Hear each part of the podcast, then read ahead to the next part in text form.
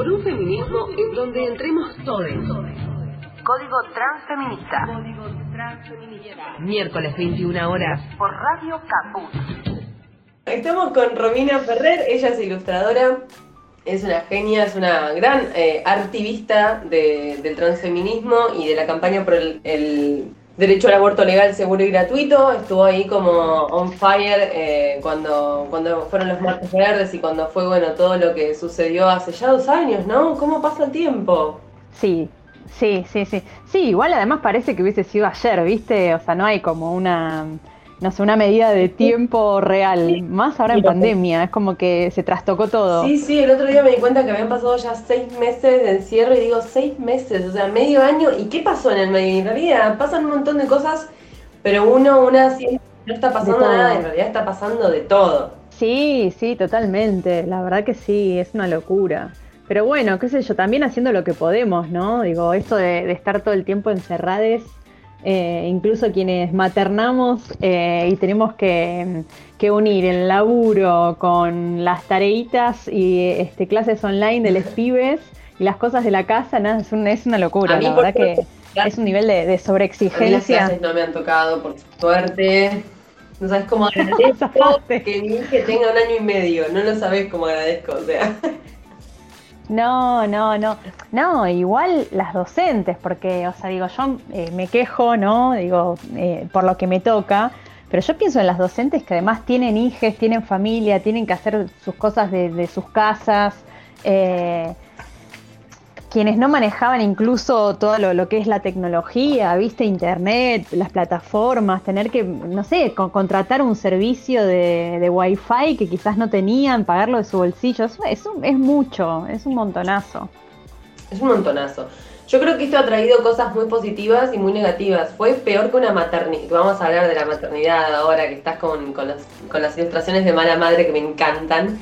Pero sí, es más que la maternidad esta pandemia, ¿entendés? Porque te pone todo en la cara y dice, ¿qué vas a hacer con esto? Ya no podés hacer, no podés sí. más, ¿qué vas a hacer con esto? ¿Qué vas a hacer con esto? Y vos decís, ¡ah! Sí. Muy buenas y cosas muy malas o muy tristes. No, no, absolutamente. Sí, absolutamente. Eh, bueno, yo en la pandemia me separé, volví para mi casa porque durante la pandemia había quedado en la, casa de mi mamá y mi papá porque yo mi departamento lo tenía alquilado. Eh, bueno, fue volver para atrás, a reacomodar todo. O sea, a mí la pandemia me, me hizo, me puso en otro lugar totalmente diferente del que estaba, ¿viste? Eh, creo que hacía un montón de gente. ¿No estás como feliz de, de, dónde estás hoy? Quiero decir, sí, el proceso de haber sido malo, de haber sido triste, te enfrentó con la realidad. Es que creo que la pandemia fue eso, ¿no? Nos puso a todos eh, frente a frente, o sea, junto con las personas con las que vivimos, pero además este, mirándonos en un espejo, digamos, hacia adentro eh, y revisando un montón de cosas. Creo que todas las crisis, ¿no? Tienen ese sentido. mientras estás bien, no sentís que tenés que cambiar nada. O sea, seguís con la inercia de lo que está bien y ya está pero cuando se mueve una fichita y hay algo que te empieza a hacer ruido y ahí empiezas a cuestionarte un montón de cosas. Eh, sí, yo siento que estoy en un re buen momento personal, eh, que estoy donde quiero estar, como quiero estar. Obvio que siempre se puede estar mejor, eh, pero tengo re claro que soy una mina súper privilegiada, que puedo trabajar de lo que a mí me gusta eh, o sea, vivir de eso, vivir de dibujar, de escribir y de hablar, básicamente, que es como todo lo que hubiese soñado en mi vida. Eh, con mi hijo y mi hija, mi entre comillas, eh, estamos muy bien. La verdad es que también, al estar todo el día juntos, por ahí tenés momentos de crisis, pero también tenés momentos de grandes conexiones, ¿no? De charlas, de, de encuentros que en el día a día a veces se hace difícil cuando vos venís de trabajar, los buscas en la escuela, que la tarea, bueno, acá hay toda una continuidad de, tiempo y, de convivencia que te, te ordena también esos momentos, esos espacios. A ver, todo el mundo creo que está teniendo crisis en sus casas en este momento. Las crisis pues, pueden fortalecer o pueden terminar de decir, bueno, esto ya no sirve más, no funciona. Eh, yo en mi caso vengo a... Pero que también fortalece, eso también fortalece. Pero sí sucede que digo, ¿cómo haces vos como ilustradora, no? Que me imagino que todo el mundo, todos los mortales necesitamos un espacio y, y como que un rato de decir, quiero estar un rato sola, solo, o sea, quiero estar un cachito Bueno. en soledad para, para, no sé, para estar conmigo, pum, ¿me entendés? Y digo, ¿cómo, cómo estás encontrando vos esos momentos? Sí. Porque estás en- on fire dibujando, o sea, estás mejor que nunca. Sí. Sí. Es que vo- vuelvo a lo mismo, el hecho de estar todo el día acá, no perder tiempo en viajar y eso hace que optimice un montón los tiempos, porque digo, yo incluso dibujando para las redes, eh, que son cosas mías, personales, es mi voz, eh, también al mismo tiempo tengo otros laburos que son de dibujar o de escribir, eh, y, y logro hacer el tiempo, o sea, por ahí me acuesto muy tarde o me levanto muy temprano, pero yo no quiero dejar de dibujar porque tengo ganas de dibujar. Digo, no quiero que solamente se transforme en un trabajo, porque ahí perdés la pasión, ¿no? Eh, y la verdad es que con Luca y Carolina, que están un poco más grandes, ya puedo tener ese diálogo de, bueno, chiques, necesito un momento de estar tranquila, sí. eh, y también ellos eh, lo necesitan y tienen sus espacios, juegan mucho ahora online con sus amigues. eh, y esos momentos en los que ellos, ellos están tranquiles, yo aprovecho y hago mis cosas. Pero bueno, por ejemplo, no sé, también se quedan un rato y yo puedo ir al supermercado y volver, ya están más grandes. Eh, y eso te da otra, otra libertad, ¿no? De movimiento.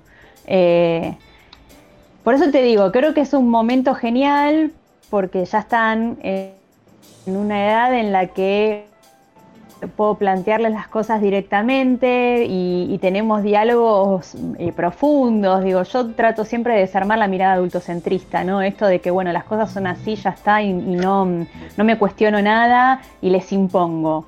Eh, a mí me gusta consensuar, eh, me gusta que nos pongamos de acuerdo. Hay cosas que obviamente no, porque tiene que ver con límites y con situaciones en las que yo soy la persona adulta y quien tiene, digamos, el deber de cuidarles, ¿no? Eh, de guiar, porque también eso es otra cosa que aprendí desde el feminismo, o sea, no me pertenecen, no son míos. Eh, que hayan nacido este, a- de mí es algo circunstancial, porque podrían haber sido adoptadas o, o, o hijes de una pareja y el sentimiento, digo, se construye, el vínculo se construye, no es ah, algo solamente biológico.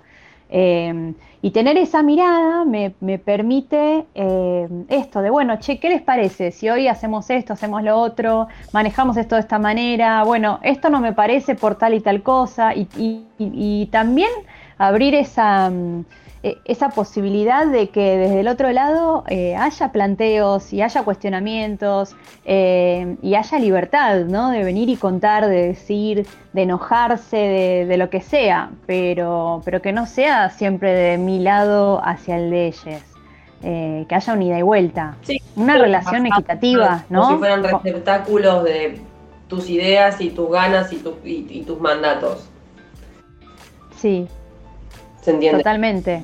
Eh, claro, que sean quienes quieren ser. Eh, después, bueno, obviamente la pifiamos un montón de veces y también es- eh, estamos como en una cosa de, mm, de- de productividad constante como, como mandato, ¿no? Esto de que todo el tiempo tenemos que estar haciendo algo, generando cosas, eh, que no te permitís un momento de ocio, de estar tranquila, de decir, esto que vos decís, ¿cómo manejas tus tiempos de tranquilidad? Es porque ya estoy agotada. O sea, mis momentos de tranquilidad son cuando se baja la térmica porque ya no doy más.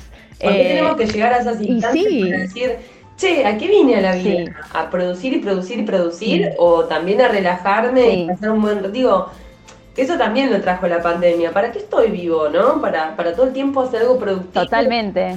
Está bien, está bueno y Sí, sí, totalmente. y eso, pero también está bueno matarse de risa un rato con tu familia, jugar con tus hijos y, y pasar el rato sin hacer nada. ¿Y por qué nos genera tanta culpa, no? O sea, es todo parte del sistema Sí. patriarcal y, y capitalista, ¿no? Que son primos hermanos. Capitalista, sí, totalmente.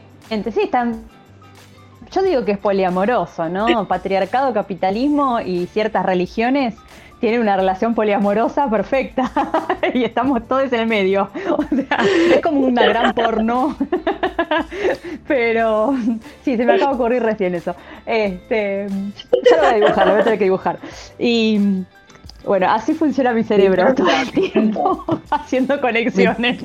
Este, sí, igual la cantidad de cansadas que pienso por día, por minuto, son, pero si tuviese que dibujar todo eso, no termino. Llegan eh, lejos y que abren cabezas y que hoy en día estás trabajando en el dinero y también, o sea, me parece que esas cansadas a algún lado llegaron, no son cansadas. Sí, sí, yo lo que pasa es que tengo un humor como muy pavo, ¿viste? Eh, la verdad que a mí me hacen reír cosas que eh, me siento muy, muy cercana a la niña que fui, como que no, no me terminé nunca de desconectar por suerte con ese lado lúdico. Eh, yo digo bolúdico porque la verdad que hay momentos en los que me tiento de cosas que la gente me mira, los que están al lado mío me dicen, no puede ser que te estés riendo de eso. Y a mí me genera mucha risa, pero porque mi imaginación siempre va más allá. O sea, yo puedo estar viendo una situación literal, pero yo me imagino otras imágenes además de eso que estoy viendo. Entonces, como que tengo una película constantemente en la cabeza dando vueltas. Eh, a mí me divierte ser yo. O sea, me llevo bien con mi, con mi cerebro. Yo me he preocupado, porque yo también soy una... A mí mi compañero me dice, no puedes imaginarte todo lo que hablamos todo el tiempo, porque a mí las imágenes se me construyen. A veces digo, no, no me quiero imaginar eso, por favor, no me digas tal cosa. Y me dice, no puedes imaginarte todo todo el tiempo. Bueno, es eso. No todo, el tiempo. ¿Y por qué no? Eh, eh, evidentemente sí podemos. Sí, no, evidentemente podemos. Eh, y además es, qué sé yo, es algo que es enriquecedor. Digo, yo lo termino transformando siempre en otra cosa. pero bueno, qué sé yo. sé que soy una parata total, me hago cargo de eso, no tengo problema. Pero está buenísimo, ¿no? Digo, me parece que justamente también hablando de la pandemia y, del arte, ¿no? Y, de todas estas cosas tan lindas que estamos, tan difíciles que estamos hablando, sublimar es urgente, ¿no? Eh, la gente sí, es re necesario. Y vos por suerte con eso podés sublimar y, es muy importante. Y la gente no, no entiende la importancia que tiene sublimar. No entiende la importancia que tiene sublimar. Es que eh, a mí me pasó que yo hubo un momento en el que no estuve dibujando, que, fue el momento en el que estaba desconectada de quién era yo en una situación, te diría, eh, violenta, eh, que duró varios años y que yo no la percibía de esa manera, ¿no? Como nos suele suceder. Mm. Y en ese momento, claro, o sea, yo estaba preocupada por otras cosas, ni, ni, ni ahí estaba conectada con mi deseo y con la creatividad que surgen de la misma situación. Digo, el deseo y la creatividad están unidos.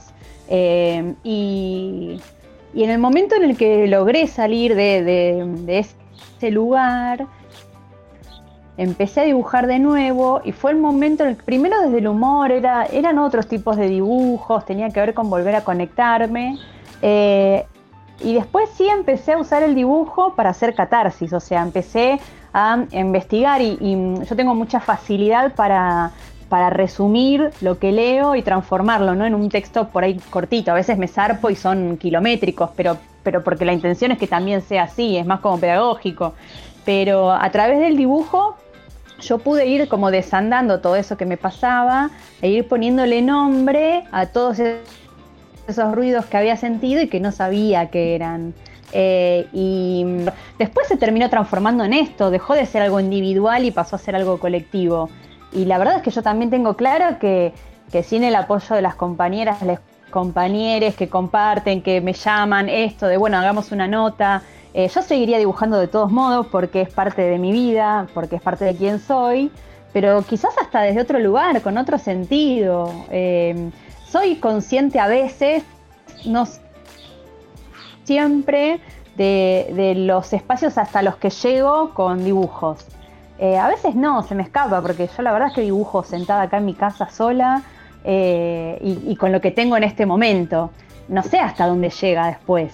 Eh, y a veces me sorprende algún mensaje, no sé, por Instagram o alguien que me dice, che, una amiga mía que vive en Colombia compartió, y yo digo, qué loco, ¿viste?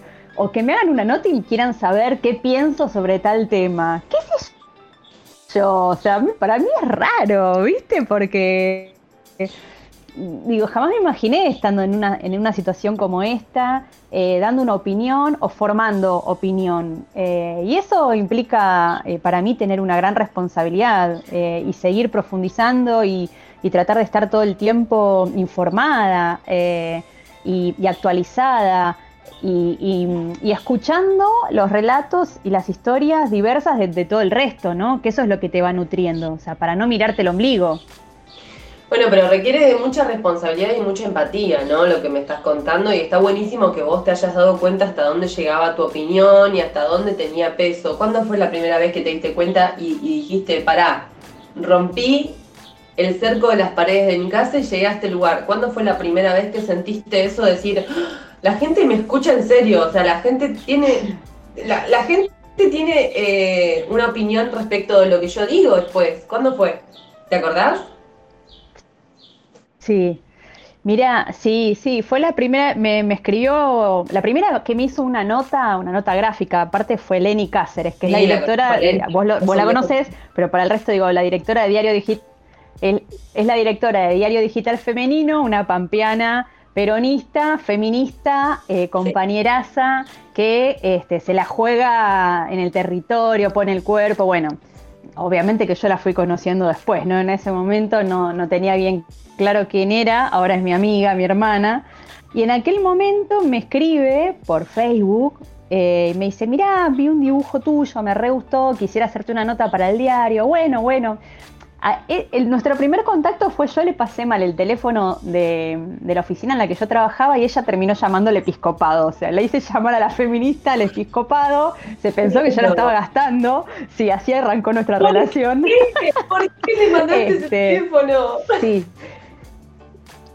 Pero que fue sin querer, o sea, yo le pifié a un número y era el episcopado, o sea, son cosas graciosas que nos pueden pasar a nosotras nada más. Eh, y, bueno, y ella me hizo esa primera nota, esa primera nota, y la verdad es que ahí eh, me di cuenta que eh, estaba mirando mucha más gente de la que yo creía lo que estaba haciendo. Porque aparte me llamaba de otra provincia. yo publicaba en ese momento creo que en Facebook nada más, no sé si tenía Twitter, te estoy hablando ya hace unos años largos. y en ese momento cuando ella me escribió me cayó esa ficha de, bueno, espera, eh, esto eh, es algo más que lo que a mí me está pasando o lo que yo estoy diciendo a mi círculo de, gente conocida. Y, bueno, y ahí me formé todavía como mucho más fuerte, pero creo que mi, preparación fundamental fue eh, estar atenta a lo que le pasaba al resto, o sea, entrar en ese diálogo cotidiano de las realidades de otras compañeras, otros compañeros. Para mí, no hay aprendizaje mayor que el darte cuenta que estás hablando de vidas y de realidades. Va más allá de la teoría. Digo, la teoría después eh, se encarna, ¿no? Eh, con todo eso. Y yo llego al feminismo desde lo que a mí me había pasado. Yo llegué al feminismo como una respuesta, como es el feminismo, a todas esas violencias que yo sentía, pero que no sabía que eran violencias, porque las tenía tan naturalizadas que tenía esa cosa de aguantar para la familia, aguantar porque lo que se espera, aguantar porque si te enojas está mal. Digo, nosotras hay muchas cosas que no tenemos permitidas de la misma manera. Eh, no podemos enojarnos y reaccionar eh, a los gritos, porque entonces somos locas, somos histéricas y se permite del otro lado el desestimar cuál es el reclamo o cuál es el enojo, ¿no? Em, entonces también además, sí, entonces además tenés que tener cuidado de cómo decís las cosas porque este, si no pierde sentido la lucha que vos tenés porque le estás dando la excusa al otro que en realidad te está violentando, porque eso es muy de psicópata, ¿no? De, perverso, que es el que te pincha, te pincha, te pincha, y cuando vos saltás, eh, qué exagerada que sos, qué loca que estás, y vos por ella no aguantás más. Y el feminismo es la respuesta al machismo, no es el lado opuesto, no es eh, hacer lo mismo pero al revés. O sea, lo que se está buscando es desarmar todas las violencias, todas las desigualdades, todas las formas de discriminación, las formas de explotación. Eh, y si bien ¿Cómo? Que digo, qué importante es poder nombrarlas, poder ponerle un nombre a eso, porque muchas, yo creo que estuvimos siglos pensando que no entendíamos por qué no encajábamos, por qué nos parecían las que las cosas estaban mal, por qué yo esto lo veo de otra manera y por qué es como yo estoy mal, ¿no? Y poder hoy tener tantas, tantas etiquetas para nombrarlo, si bien las etiquetas también nos limitan, eh, tampoco es abusar, pero digo, qué bueno poder nombrar estas violencias y que dejen de ser naturalizadas. Totalmente. Bueno, lo que pasa es que todavía tenemos o necesitamos nombrar porque es eso, falta visibilizar. Eh, justo te iba a decir esto, se habla de muchos feminismos. Yo creo que, no sé si es que hay muchos feminismos, me parece que el feminismo es feminismo, lo que sí hay después es una mirada interseccional dentro de ese feminismo, que tiene que ver con la situación económica, habitacional, el origen étnico, eh, el origen, eh, o sea, si sos migrante, en qué lugar de la ciudad te encontrás, en qué lugar del país te encontrás, en qué lugar del mundo te encontrás, cuál es tu relación con las situaciones de poder. Digo, eso es la interseccionalidad y es lo que define cada lucha dentro del feminismo. Pero para mí el feminismo de ningún modo puede estar dirigido a silenciar o a negar derechos de otras personas. Entonces ahí tenemos un montón de disputas, incluso dentro del feminismo, este, que yo las tomo como algo enriquecedor porque, digo, construir también desde la desigualdad, pero, si lo que tenemos en común es que el fin sea que todas las personas a las mismas libertades, eh, a la posibilidad de eh, decidir mm, estudiar o no estudiar, casarte o no casarte, tener hijos o no tener hijos, digo, esa libertad, eh, bueno, el feminismo tiene que apuntar para ese lado. Sí, y, y después desarmar todas estas construcciones implica, si no sabes qué... Sí, perdón, decime. Sí, se me cortó un poquitito el último que dijiste. Eh, a ver, voy a sacar el Estamos con re poco wifi, ¿no? Las dos. Sí.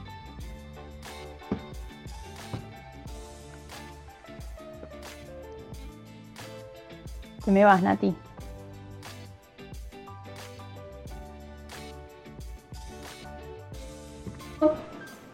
¿Ahí me escuchás? Espera, espera que. Sí, yo ahora sí te escucho. Espera, espera que, que te me fuiste recién. Espera, eh, que era agrando. Ahí saqué, volé el wifi porque me anda medio ahí, viste, que te conté y... Sí, sí. sí, a mí me pasa igual. Sí, a mí me pasa igual. Mm. Em, no sé de dónde te decía, creo que hablando de la interseccionalidad y... De nombrarlos, de, de, que, de que hay que ir nombrando todas estas cuestiones eh, que se van construyendo desde la interseccionalidad. Claro, es que eh, nombrar lo que implica es visibilizar digo, todo, cuando nombramos, por ejemplo, en las marchas que es mujeres lesbianas, travesti, bi, trans, eh, intersex, no, binarias, no es un capricho, digo, no es que hay, eh, se volvieron locas, loques y, tiraron un listado, no, compañeras con discapacidad, hablar de villeras, hablar de campesinas, hablar este, de negras, hablar eh, de, de, todo lo que, de todas las realidades posibles, eh, tiene que ver justamente con eso, con bueno, eh, a ver, esto es lo que está sucediendo. ¿Me escuchas? Ahí. Sí, sí, te escucho, te escucho, te escucho. Ah, eso es lo que está sucediendo. Todas estas realidades existen. Hablamos de personas eh, que están viviendo una vida de determinada manera y en determinadas circunstancias. Bueno, no es lo mismo ser una mujer blanca como yo, ¿no? De clase media, heterosexual, que cis, quiere decir que mi género asignado por otras personas y mi identidad de género coinciden. Eh, yo hay un montón de violencias que no viví, pero viví otras por ser mujer. Eh, viví otras eh, distintas a una compañera lesbiana que por ahí por besarse con su compañera en la calle este, la persiguieron o le pegaron. De una travesti, una trans, eh, que además tuvo que pelearse con, su identidad patriarcal, desarmarla, eh, ir en contra de eso, o sea, como una doble lucha, ¿no? Lo, dice muy bien Flor Guimaraes, o sea, son doblemente traicioneras. Entonces, la violencia es, mayor porque vos fijate que, siempre las reducen a situaciones de, este, o de prostitución, de situación de prostitución eh, de silenciamiento, de que no se vean, o sea, las, relaciones amorosas que tienen, ¿por qué no pueden ser visibles como las que tenemos eh, las personas hetero?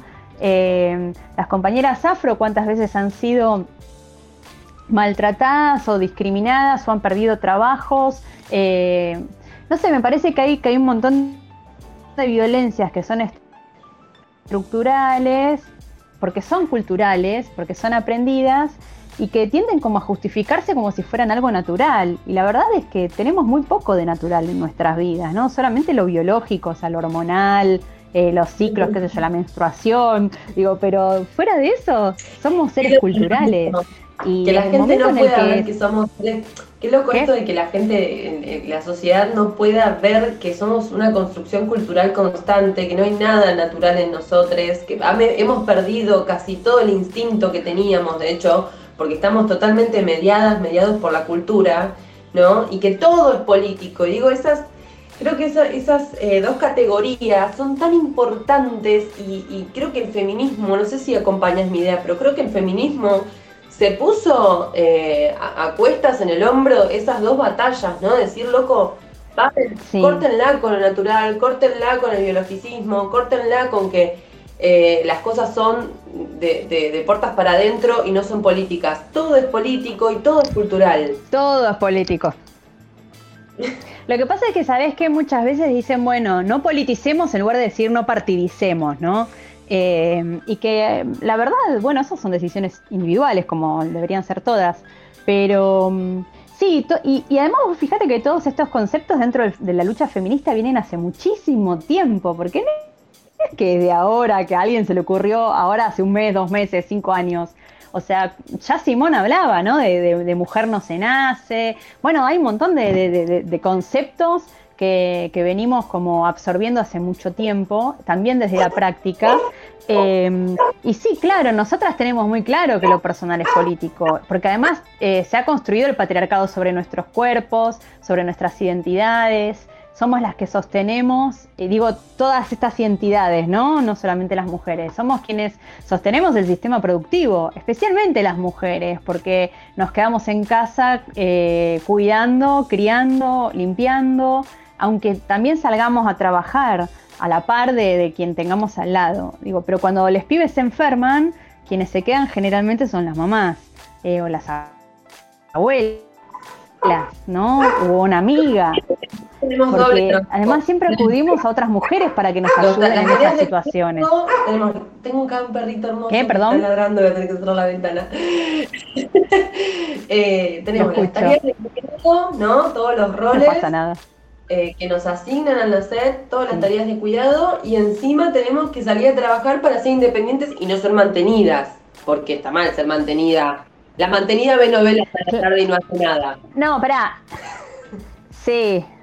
Igual ahí es, digo, vos fijate cómo funciona el patriarcado. Primero que es genial porque hasta que no te hace el clic, funciona también el patriarcado que vos no pensás que existe, ¿no? Que el machismo es un invento y que este, somos todas unas locas que salimos a la calle a protestar por algo que no existe.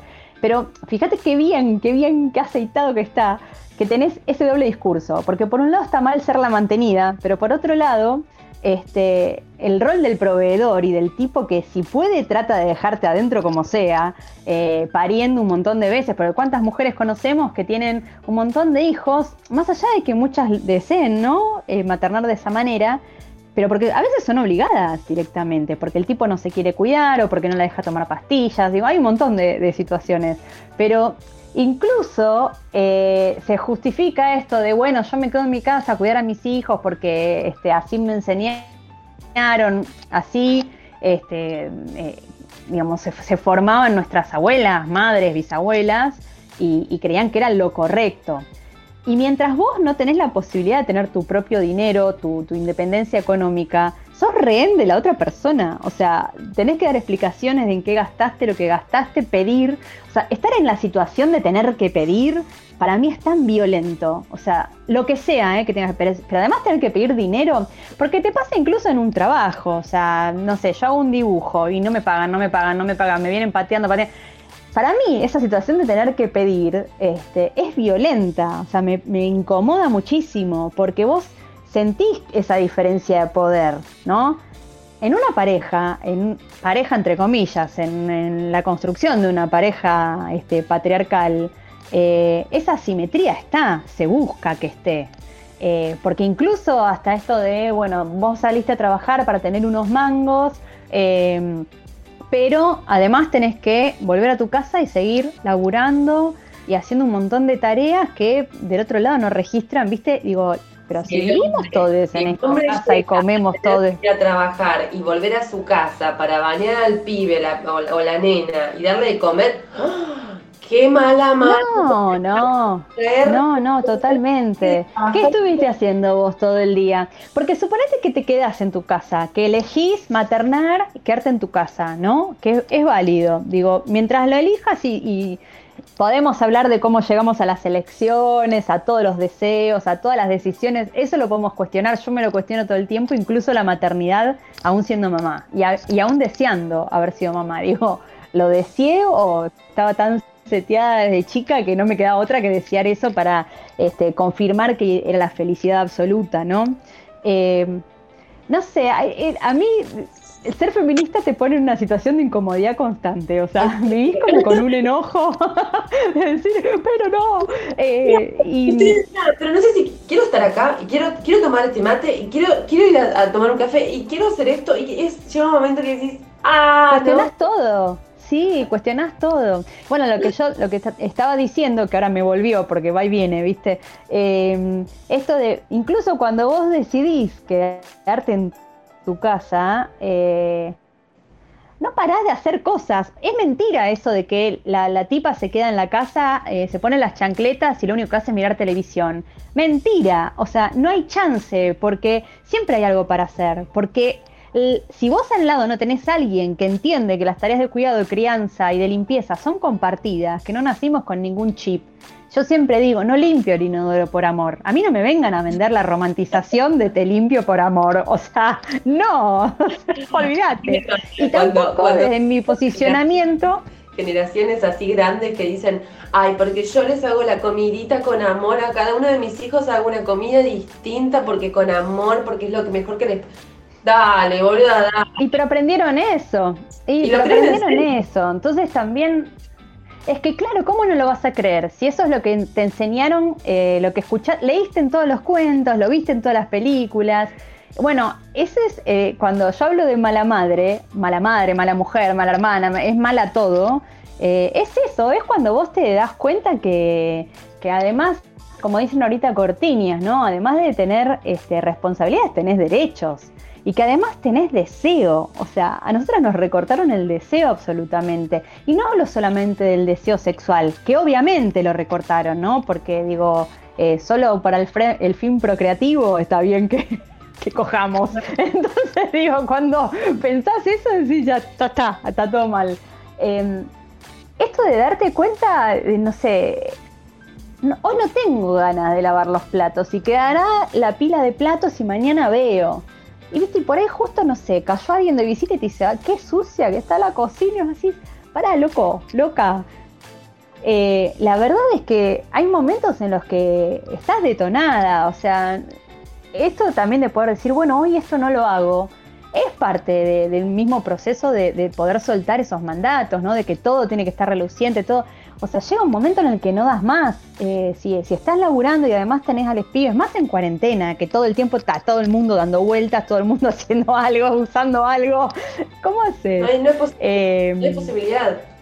No hay posibilidad. no, y con, Sí, es una con casa habitada, menos. con vida, es una casa donde hay gente, o sea, no puede estar impoluta. Sí. Y menos cuando hay niñes. Quizás cuando son todos adultos, Sí. bueno, capaz se puede mantener un poco más, pero cuando hay niñes, Cuando hay niños que hay juguetes y esas cosas, sí, totalmente. Bueno, y a mí hay otra cosa en la que el feminismo me terminó de, de, ubicar en el lugar en el que yo senté y no, no me daba cuenta bien qué era, y que tiene que ver con que yo no, no, no precarizaría a otra mujer para que haga las cosas que yo no llego o no quiero hacer. O sea, tengo un tema con las, las tareas eh, domésticas que de verdad, o sea, mm, eh, creo que, que la posibilidad de que yo crezca o me, me sienta independiente de mi casa, eh, tenga la posibilidad de salir a trabajar y volver y que esté todo ordenado, si eso implica que recaiga en otra mujer que no tiene las mismas posibilidades que tengo yo, ni loca. ni me sirve. Eh, no, no, no, no, no, no. Yo igual. quiero otra cosa. O sea, yo quiero otra cosa. Prefiero que en mi casa, bueno, haya un poquito de polvo. Porque no llegué, porque la verdad que el cuerpo no me da, porque son un montón de cosas que, que estoy resolviendo todo el tiempo y que soy una persona, una persona con dos pibes criando como puedo y además trabajando. Bueno, poder ver eso, sí, poder ver eso y poder decir, bueno, basta, eso tiene que ver con el ser mala madre. Eh, ahora dentro de poquito sale el libro. Saliéndote como. Del sistema no se sale nunca, ¿no? Pero digo, estás como rompiendo los cánones del sistema de tener que aplastar Sí. otra cabeza para que la tuya pueda triunfar, ¿no? No, totalmente. no es, que, es, que, es que siguen siendo las mismas lógicas capitalistas y patriarcales, porque en definitiva vos estás avanzando y no estás permitiendo que otras avancen. Digo, si avanzamos, esa frase de si sube una, subimos todas, para, ¿cómo? Porque yo no, no veo que, que sea como la general, ¿viste? Nos falta un montón para poder llegar a ese, a ese lugar. Eh, poder correrse del ombligo y de, de los privilegios y pararse desde ese lugar y decir, bueno, yo también, así como le exijo a los varones, loco, aflojen los privilegios, los lugares de poder, para que haya equidad, eso tiene que ir desapareciendo, yo lo tengo claro también. Entonces, eh, mi, lugar de lucha, que es la lucha cultural, que porque la lucha que estamos llevando adelante es cultural, tiene que ver con eso. El feminismo, eh, no me acuerdo quién lo decía, eh, pero decía, el, el fin del feminismo es dejar de existir. Yo soy malísima con las citas porque no me acuerdo nunca quién lo dijo. El fin del feminismo es dejar de existir. Y es verdad, o sea, porque que el feminismo en algún momento deje de existir implicará que no hay que seguir luchando por todo esto por lo que venimos peleando, ¿no? O sea, por la equidad, la justicia social, eh, eh, ponerle fin a la discriminación, a todos los tipos de desigualdad, a la violencia de género, a la violencia de clase. eh, y, y el ser feminista te, te lleva a un lugar de...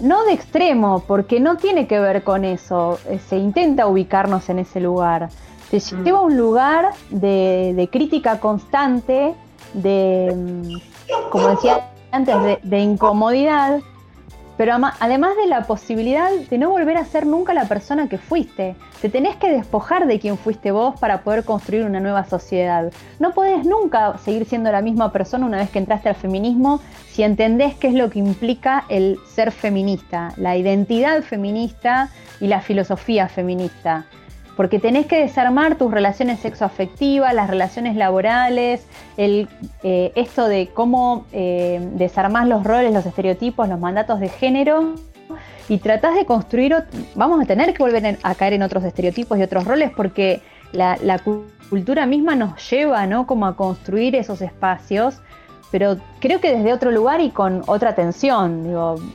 buscando eh, no el control, sino eh, una, ot- otro tipo de libertades, otro tipo de decisiones personales, pero que también tengan en cuenta la mirada colectiva.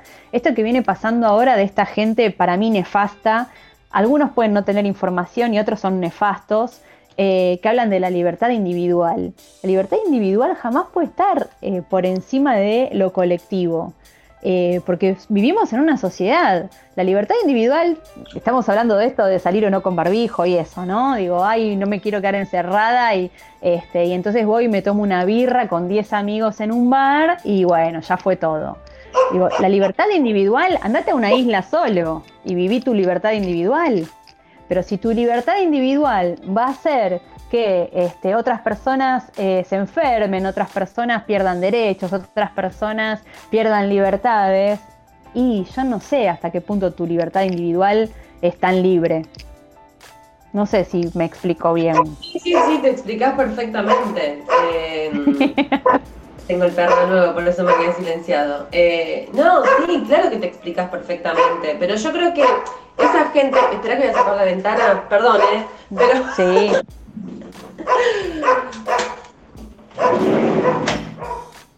ahí se escucha un poquito menos. Eh, yo creo que esa gente igual sale perdiendo y no se da cuenta. Es como la gente que quiere seguir sosteniendo el sistema patriarcal porque es muy difícil vivir de una, de una manera feminista, romper todo, todos los días, todo el tiempo, ¿no? Como todo el Sí. tiempo de construir, de construir. Yo creo que les da mucho miedo, ¿no? Que el sistema está muy bien aceitado para que te dé miedo romper con eso, para decir, mirá que si no sos funcional a todo esto, te voy mal, ¿eh? Mirá que te, la Sí. sociedad matizar, Eh, mira El, el Bueno. disciplinamiento, el disciplinamiento, la moralización. Bueno, n- Creo que nosotras tiene que ver con estamos eso, expuestas todo el alienado te va a ir mejor, quédate así, quédate así. Y sí, es más cómodo. En, alguno, en algunas situaciones es más cómodo. Por eso Muy yo te, decía, ¿viste cuando te dicen, bueno, para los varones los criaron mujeres machistas? Bueno, yo entonces ahí digo, pará, primero que todas las personas somos machistas porque nacimos dentro de esta cultura. Segundo, la crianza solamente la estás poniendo en la mujer, ¿no? Y vos te olvidás que el varón cuando llega a la casa viene, se saca los zapatos, se pone las pantuflas, se tira en el sillón y dice, vieja que hay de comer, eh, no, ahora no me molesten con la tarea, ¿qué tarea? ¿Qué me importa? Estuve trabajando todo el día. Digo, eso también se, es modo de enseñar, el hecho de, este, de ser. Eh, sos un ejemplo, digamos, estando en tu casa y, y comportándote de cierta manera. Eh, pero además, cuando, cuando mm, tenés tanta negación a, a darte cuenta que el ser feminista no implica ni que odies a los varones, ni que quieras destruir la sociedad, la familia y no sé qué necesariamente, eh, después está el otro paso, que es hacerte cargo de tu vida, porque el feminismo lo que hace es que te tengas que hacer cargo. O sea, es De imposible eh, una vez que viste no mirar para atrás y no, y no vivir el presente con, con otros ojos, ¿no? Con las gafas viole- violetas, como decimos nosotras.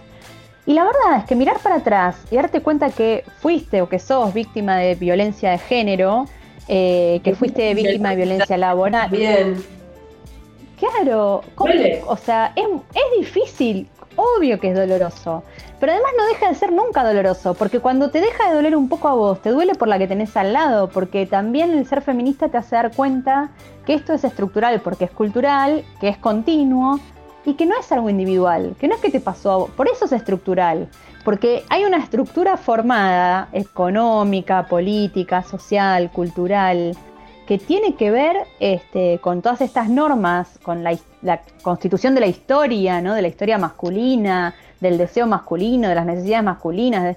y cuando sos consciente de todo eso, te sigue doliendo porque el, el duelo además es diario, porque todos los días asesinan este, a una mujer lesbiana, travesti, trans, no binaria, intersex, eh, bisexual, eh, por distintos motivos, pero principalmente por motivos de género.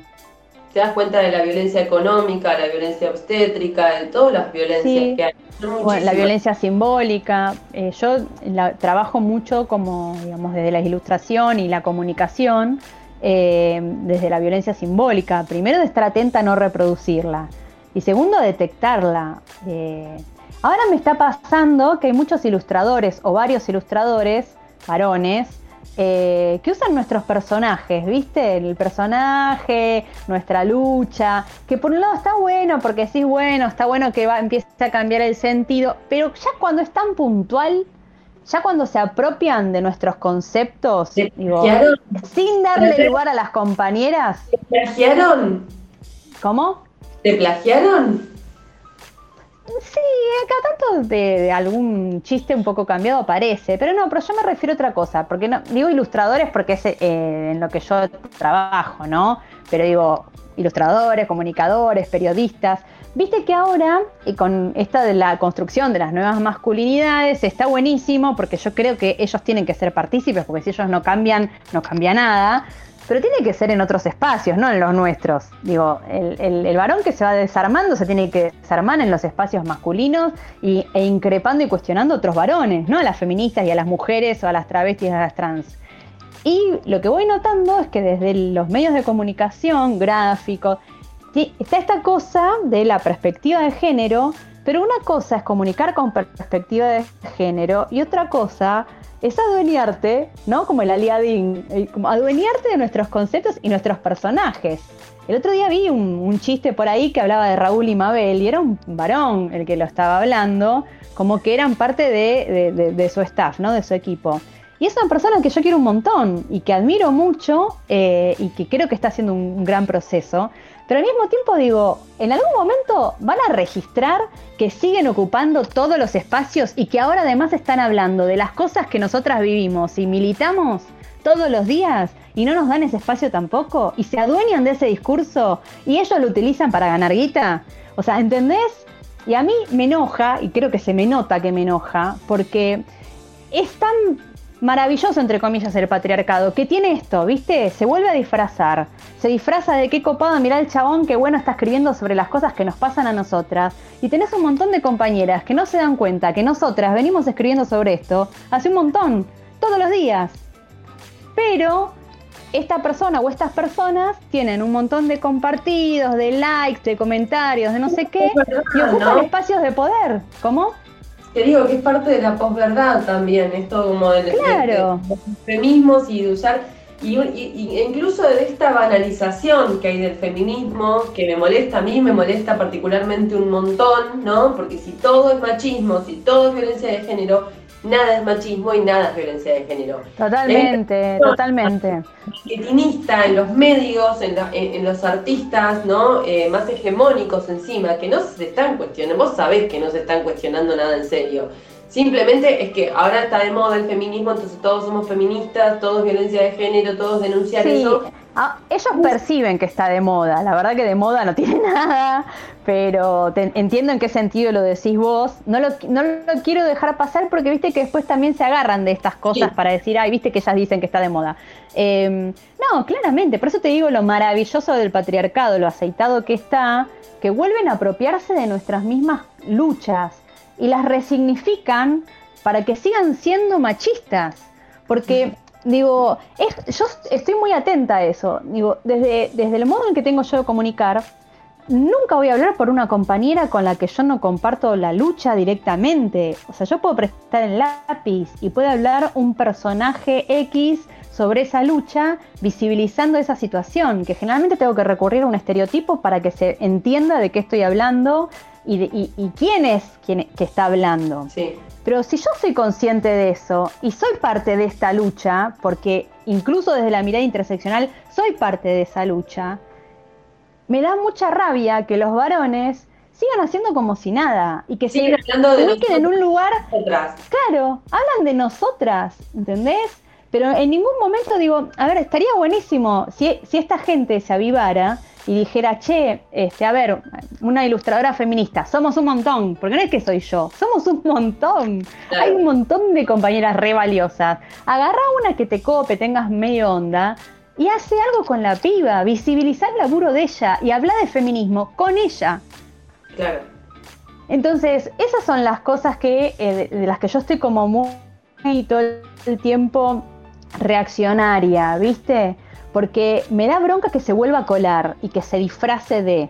eh, digo, eh, cuando vos empezás a hablar con un varón y te dice, no, yo no soy machista, vos ahí ya sabés que estás arrancando redes de atrás, ¿no? Porque machistas somos todas, vos y yo también. Eh, el, te- el tema es que lo vas desarmando.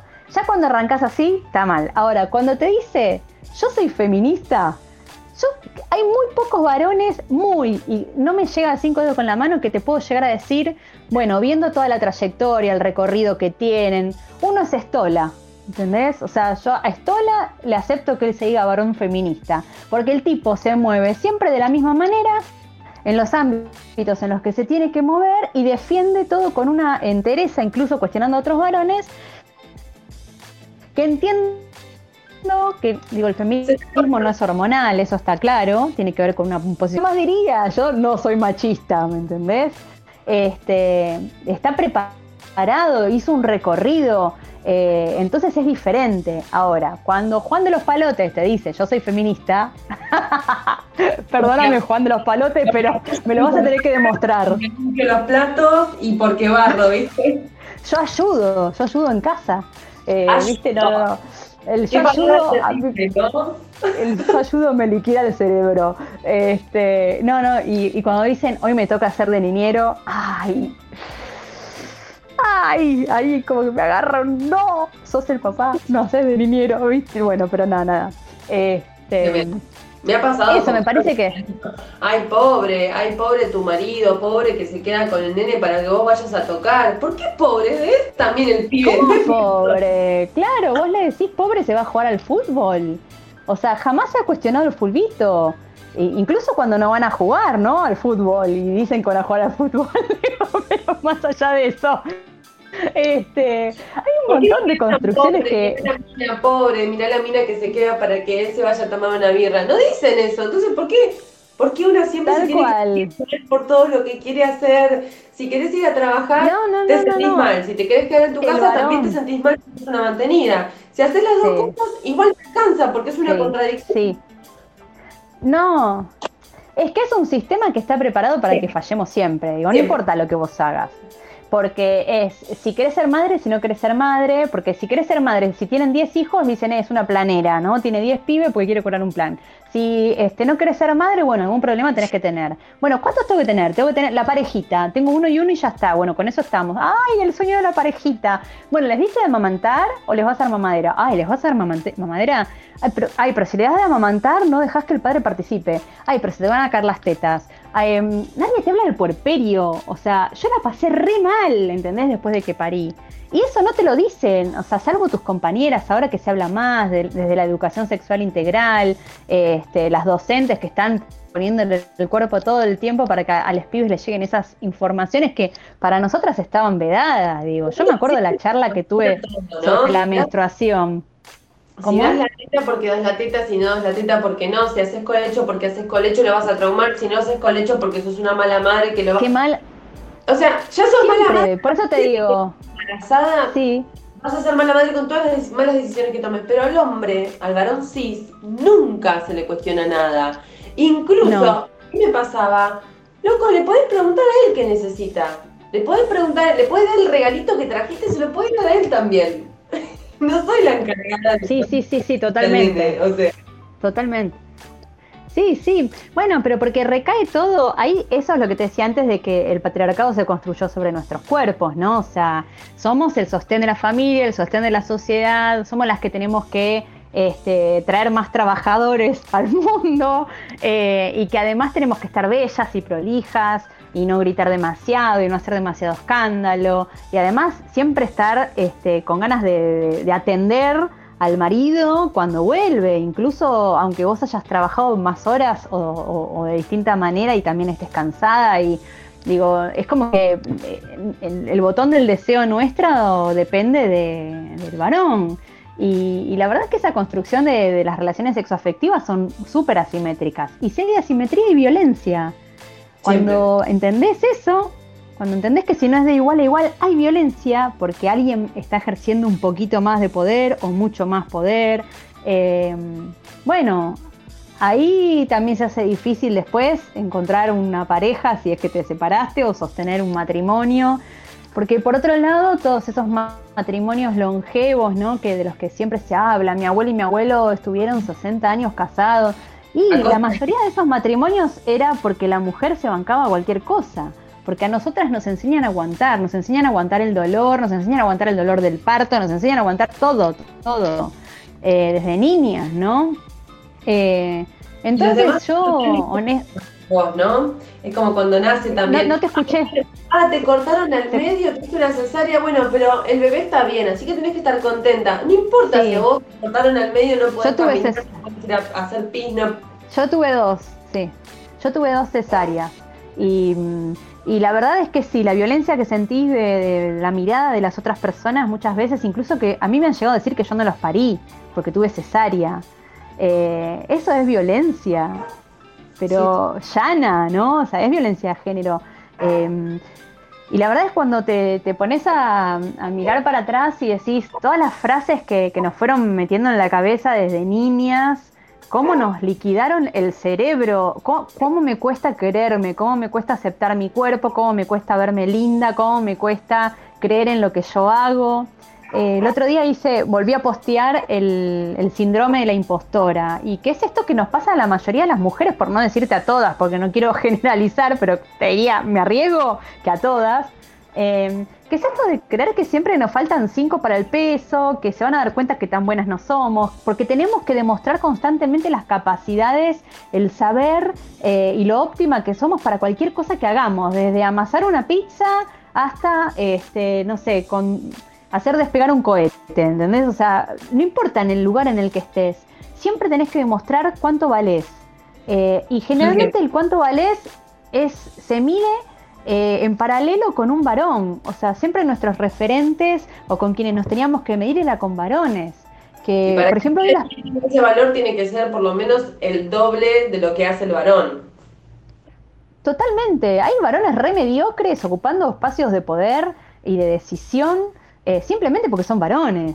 Eso lo tenemos claro. Eh, pero bueno, eh, cuando llegan mujeres, primero se las cuestiona cómo, llegó, cómo llegaron, porque seguro se costó con el jefe o con el candidato o con no sé quién, este, o un escándalo, o si, o si muestra mucho el escote o no, cómo se viste, cuánto vale el vestido, si usa tacos, si no usa tacos, si se maquilla o no se maquilla, si se depila o no se depila. Digo, eh, nuestros cuerpos están, nuestros cuerpos y nuestras identidades y todo lo que hagamos eh, están puestos en un escrutinio constante que es cruel, es cruel, es, eh, es perverso. entonces, cuando podés correrte de esos lugares, aunque sepas que viene el disciplinamiento, cuando tenés la posibilidad y las herramientas de, llegar a un empoderamiento, que igual nunca es absoluto, porque siempre hay algo en lo que sentís que la estás pifiando, ¿no? Eh, cuando llegas a ese momento o a ese lugar, entender que también no todas las personas tienen la posibilidad de empoderarse instantáneamente, ¿no? Como por combustión y te, empoderaste. Eh, que es un proceso muy doloroso, profundo, que además necesitas de la ayuda de otras compañeras, de, pares, de gente que te vaya apuntalando, que te diga, fíjate que lo que te está pasando por ahí puede ser esto, puede ser lo otro, no te pasa a vos sola, no estás sola. Eh, no todas, todos contamos con eso. Eh, y también a veces yo cuestiono eso, que desde el feminismo decimos muchas frases o palabras que están bien, como un eslogan, porque tiene que ver con el fin al que estamos apuntando, pero que en el día a día, en algún punto también violenta a otras porque cuando hablamos de empoderamiento no estamos pensando en la, en, la mujer que está en una situación de precarización eh, económica, habitacional, que está siendo víctima de distintas violencias, tipos de violencia de género, que además tiene que pensar en sus hijos, en cómo salir de ese lugar. ¿Cómo le vas a pedir que se empodere? O sea, le falta un montón. Hay que darle herramientas y... No, claro, claro. Eh, eso y... Tu lugar de, no sé, tener el privilegio de tener una casa, de, poder tener eh, solventadas Nati, de haber estudiado, de, haber podido estudiar. O sea, nosotras tenemos nivel universitario, terciario, secundario. Hay un montón que no. Entonces, cuando, cuando a vos te falta información, porque muchas de las violencias también se facilitan en el pensamiento este, que bajan desde, desde ciertos espacios de poder o religiosos eh, y que son como, mm, como una mamadera, ¿no? O sea, te tranquilizan eh, y bueno, y te, siguen dejando ahí, te duermen. Eh, poder salir desde esos lugares implica, digamos, esto tiene que ver con, con la meritocracia. ¿Viste esta idea de que todo lo que yo tengo me lo gané porque yo trabajé y ta, ta, ta, ta, ta, ta? Y en realidad no, o sea, vos llegaste hasta ese lugar, pero arrancaste mucho, mucho más arriba que un montón de otras personas. Y tuviste un montón de posibilidades, muchas más que otras personas, porque venís escalando privilegios. Digo, cuando ves eso, empezás a entender que hay un montón de cosas que también incluso desde el feminismo, porque es una construcción, es dinámica, es horizontal, es interseccional, pero la verdad que es una construcción continua y también nosotras nos vamos replanteando un montón de cosas. Yo hay cosas que pienso ahora que por ahí hace 5, 3, un año no las veía de la misma manera.